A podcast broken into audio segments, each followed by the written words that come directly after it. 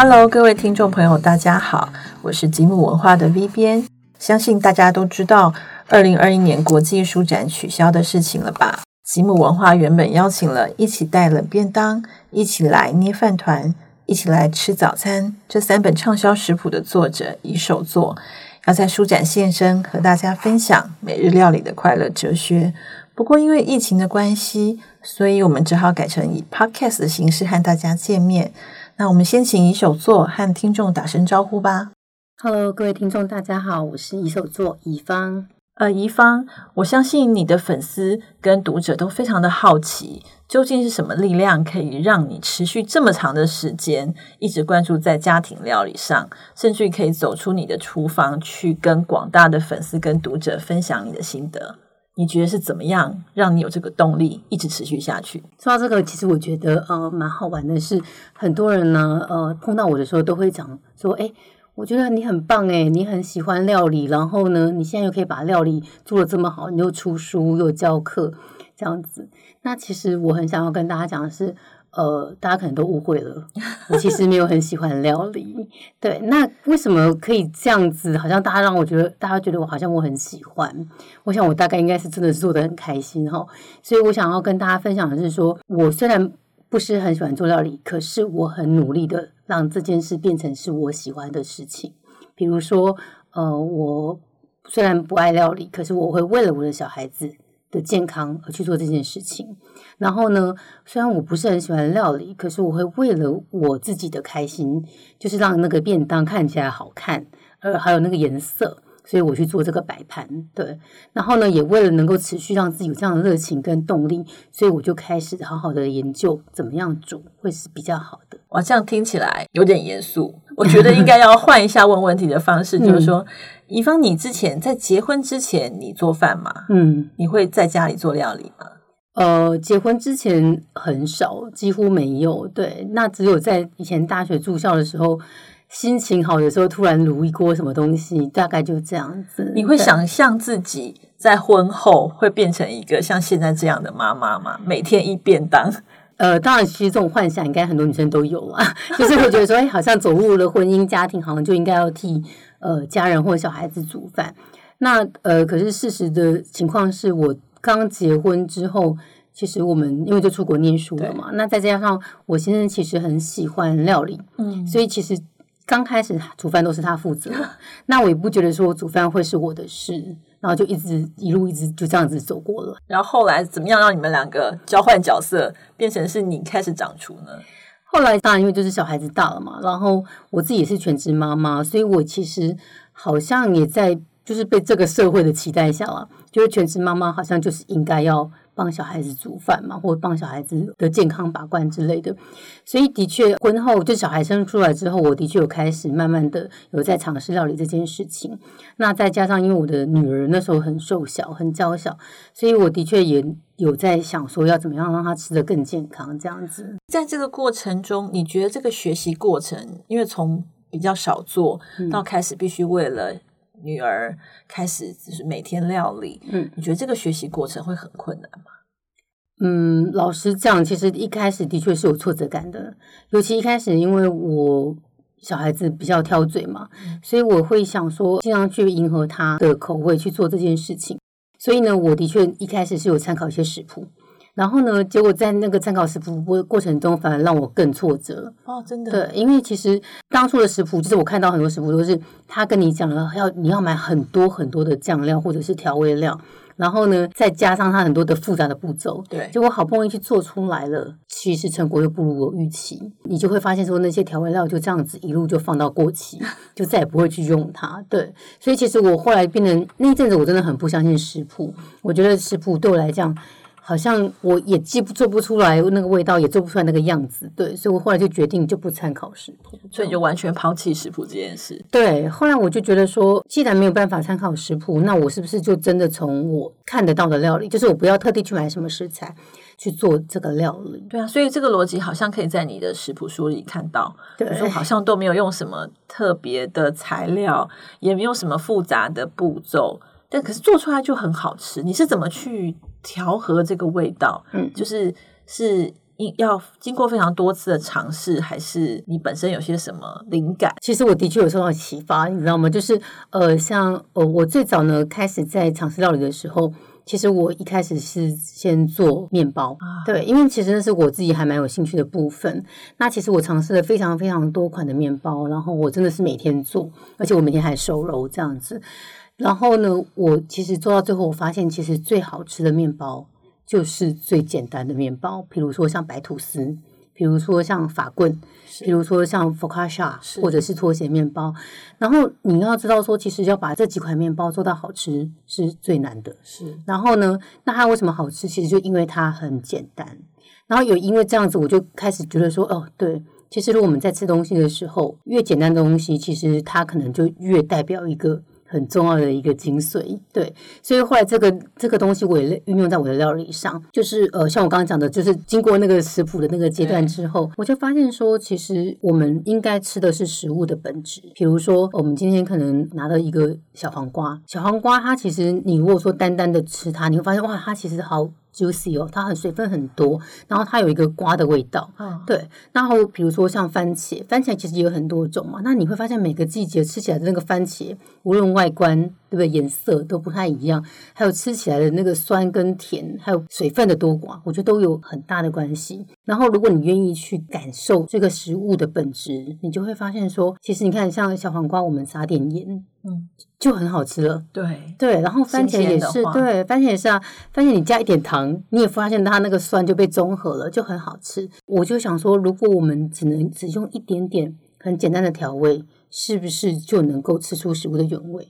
那有食物的原味，其实我们就不太需要再多更多的夸饰了，它就会变成是一个自由的风味了。所以你会不会觉得有些读者或者是在家料理人太紧张了？就是拿着拿着食谱，或是跟着网络上的影片，就是我一定要准备好这些东西，然后跟随它的每一个步骤，好像觉得这样才能够做出一道好料理。嗯可是我们可能忘记说，其实你要去了解我这道菜里用的这个黄瓜，它的特性是什么？嗯番茄它的味道，不同的番茄之间味道是什么？然后我们把它组合起来，对，想象一下它是个什么样的味道，嗯，然后去尝试，嗯，可能比我们照着食谱去一步一步很紧张的。copy 更有乐趣，也料理也会让你觉得就是更符合自己的想象跟需求。的确是这样。其实我觉得很多人就是在做菜的时候，他们都很难跨越那一步，是因为他一直觉他们可能都会想说，我也许会做不好。他就是第一个就替自己设限了嘛。另外一个就是，我觉得很多人会不小心，就是会一直觉得说，哦，我自己是不是就是不会料理，就是常常都会这样子的想法。其实我觉得大家应该要呃放宽心。你看，像我啊，我以前我也不觉得我会料理，可是我现在出了食谱书，对，而且我还可以教人家这样子，对，所以大家真的不要替自己觉得说啊，我就是不会，我就是不会，不要一开始就讲这件事情哈。然后就是食物的本质嘛，你刚刚说的，其实如果我们愿意的话，其实享受食物的本质，去享受它原本该有的味道。其实我这个我都很喜欢跟大家讲说，像我在上鸡胸肉课的时候，很多人都会问说，老师到底要怎么样鸡胸肉才不会这么柴？然后我要怎么料理？那的确，这的确是有一些方法在的。可是有时候你就是要了解鸡胸肉，它本身因为油脂就比较少，对，所以它当然不可能吃起来像片的，就是我们片的那种火锅肉片，就是不一样，对不对？对，所以有时候本质不一样，你不要去强迫它改变成你要的样子，我们不能期待。鸡胸肉吃起来是像鸡腿肉一样。对对对，就是我觉得我们是呃，必须要认真的去很坦诚的去接受它本来的样子。其实就像我们在养我们自己的小孩，真的，就是你要去接受你小孩子本来就是这个样子，你不要去硬要碰到成你想要的那个样子。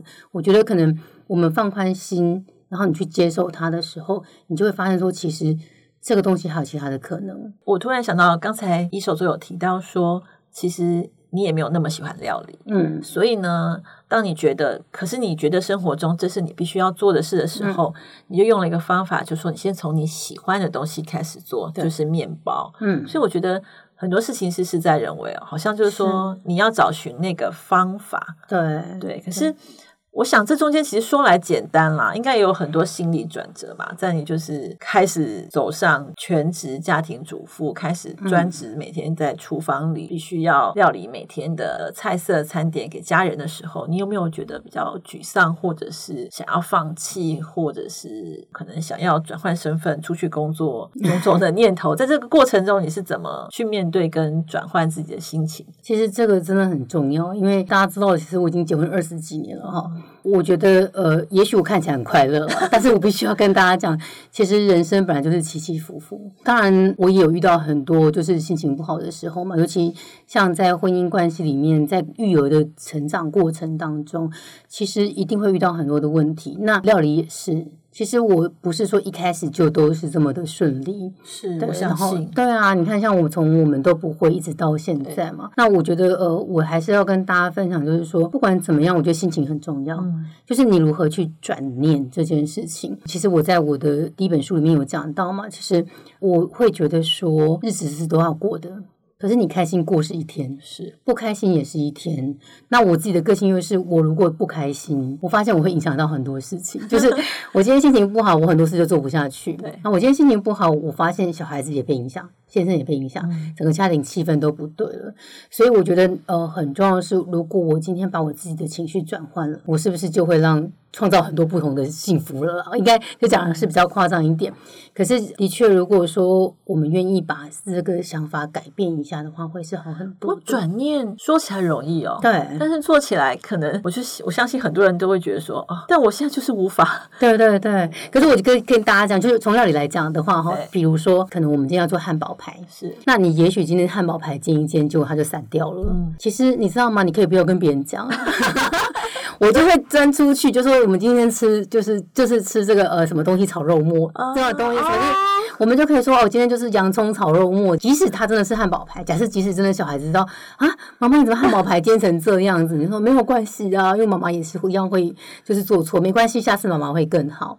对，就是我觉得这就是一个其中一个转念嘛。这个转念真的很重要。像我们 比较常遇到的情境是说，因为这个汉堡牌做失败了，我们就非常的沮丧，对非常的生气，然后也会可能说：“我干什么要这么辛苦自己料理？”然后家人还不喜欢，对，家人还会说：“妈妈，汉堡牌外面都不是长这样。”那时候可能搞不好一时，如果你的情绪控制不好，对，就是可能回小孩的方式比较，就是是你带着情绪的，可能那顿晚晚餐就气氛就毁了。对对，好不好？连带以后你也会没有兴趣再走入厨房。毕竟我们的生活环境太方外食太方便了，是就是可能很多家庭都是以外卖的便当啊，或或者是呃一些冷冻食品去打发这个三餐。嗯，可事实上，我不知道你自己觉得，就是我们现在现代人的生活样貌里，要融入每日在家料理这件事，它最大的困难点是什么？最大的困难点呢，我觉得应该可能是大家可能会觉得走进厨房这件事最辛苦的就是什么备料，嗯，跟收拾。对，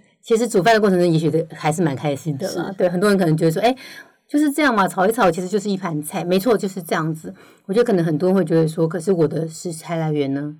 食材来源是不是能够让你安心？这是一个，还有就是事后的清理。哦，对对，所以我觉得，呃，我觉得你要。下厨之前，就是你要能也能够接受这两件事情。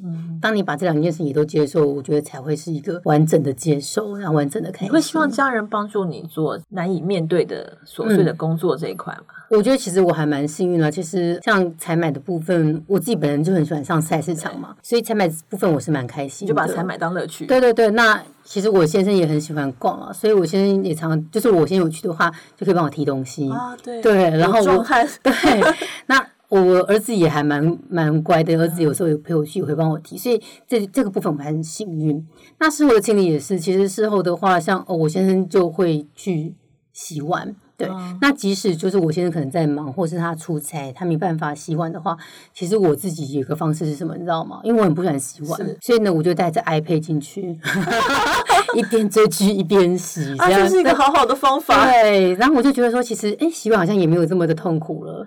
对，因为我真的很不喜欢洗碗，我觉得洗碗对我来讲，的确是觉得浪费时间的一件事。对，我相信很多人就是为什么要说什么三机救婚姻，就说让你家里如果有洗碗机的话，可能夫妻吵架的这个频率会降低很多，也会让家庭生活更美满一些。嗯就是如果你其实就是洗碗这件事，就是它好像没那么重要，但是又是非做不可的事。对，因为你不可能把它放到隔天再洗啊。很多人就会因为这样子，他甚至会因为这件事造成他对下厨这件事心生恐惧对我就会真应该这样讲，可能会计较，就是说为什么我煮了你还不洗？啊。对，然后为什么我煮了还是我洗对？类似像这样，或者说昨天已经我洗了，为什么不是你洗？然后吵一你吵就忘记了原先道理。后来就觉得煮饭这件事，就很不开心了，对，可能所以会转念真的好重要。对对对，我觉得转念这个事情是我一直很想跟妈妈们讲的啊，就是还有就是我之前呃就是在书上读到一句话嘛，我也是觉得说呃很想要分享给大家哈，这句话就是快乐不是去做你喜欢做的事，而是去喜欢你不得不做的事。哇，这是一种修行。是，可是我觉得这句话，其实在我呃，我大概是十几年前读到这句话的。那个时候的我啊，因为我每天小孩子还小，是然后我现在很常出差，然后呢，我就要又要面对说，可能到底我今天是全职妈妈，我是不是应该要煮饭给小孩子吃？我是不是应该把小孩带好？然后我是不是应该怎么样怎么样？然后我觉得对我来讲是一个很大的压力的时候，然后我。读到了这句话，这句话给我很大的鼓励跟安慰，是我就会想到说，对，没错，今天带小孩是每天不得不做的事情，煮饭给他们吃也是我不得不做的事情。对，可是我不希望我去喜欢这件事，就是所以我会把我的生活经营的开心，嗯，就是在大家都很好的情绪下。然后继续走下去，然后的确，我觉得这句话也让我真的实践了很多不错的东西嘛。像我觉得我在亲子关系里面，嗯，也算是做的不错了。我自己讲啊，因为我小孩现在很大的关系，就是跟我关系很，不错亲子错。关系非常好。然后我就想说，呃，其实我很感谢我当初的努力，对，我真的很感谢我自己对，对。我就很我自己真的当初是非常用心在陪伴他们，所以今天我有事业了，我今天有有自己的工作跟活动的时候，我可以很放心的自己就出去做这些事情，然后小孩子跟我的关系还是很好。因为你已经建立一个很安稳的家庭对而且因为我以前真的付出很多，对，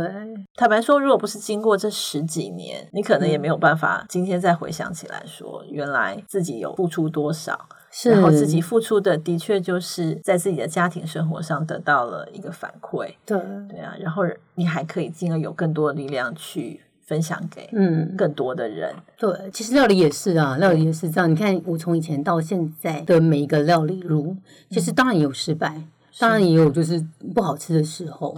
可是呃，跟教养小孩的料理都是一样的，就是跟我们生活中都一样，没有白走的路。其实生活中好像很多道理都是冥冥中都是互相可以印证的，是是是，即便就是煮饭这么简单的事，对，其实大家不要小看料理，对，真的，我觉得料理中好多哲学哦，就是其实我每次光是煎一颗蛋，嗯，或是我们只是炒个青菜，你会发现说，其实这里面的哲学都可以套用在生活里面。我在煎蛋的时候，其实就领悟了什么人生的大道理。是是是，真的 就什么煎蛋有带给你什么特别的感触吗？